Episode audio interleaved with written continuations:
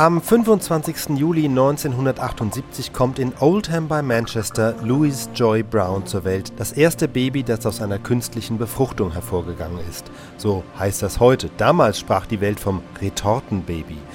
Die Geburt wird im Film festgehalten, so wollte es die britische Regierung. Und der Arzt Patrick Steptoe freut sich über den guten, gesunden Schrei des neuen Babys.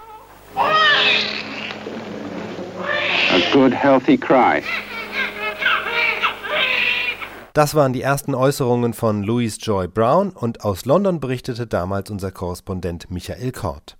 Für den 65-jährigen Gynäkologen erfüllte sich damit nach vielen Jahren und noch mehr vergeblichen Versuchen die Hoffnung, jeder unfruchtbaren Frau über den Umweg der Retorte ein eigenes Kind zu verschaffen.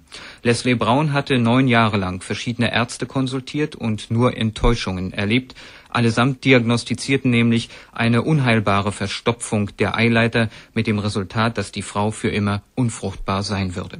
Durch einen Zufall erfuhr Leslie Brown von den Experimenten des Dr. Steptoe.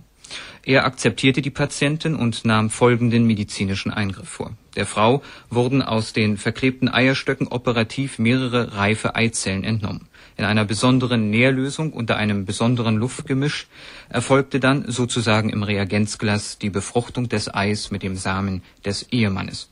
Unter dem Elektronenmikroskop konnte man dann exakt jenen Vorgang beobachten, der normalerweise im Mutterleib stattfindet.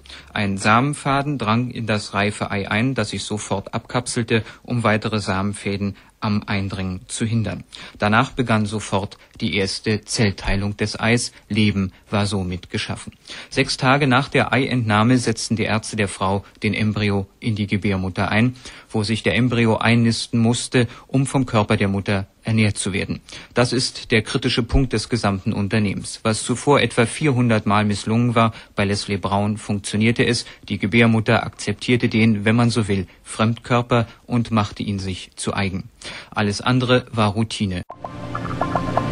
Die Geburt von Louis Brown war eine Sensation und sorgte für ethische Debatten. Der Vatikan sprach von Gotteslästerung. Louis Brown bleibt weltweit das einzige Baby aus künstlicher Befruchtung in diesem Jahr 1978. Das zweite kommt 1979 auf die Welt, das dritte 1980.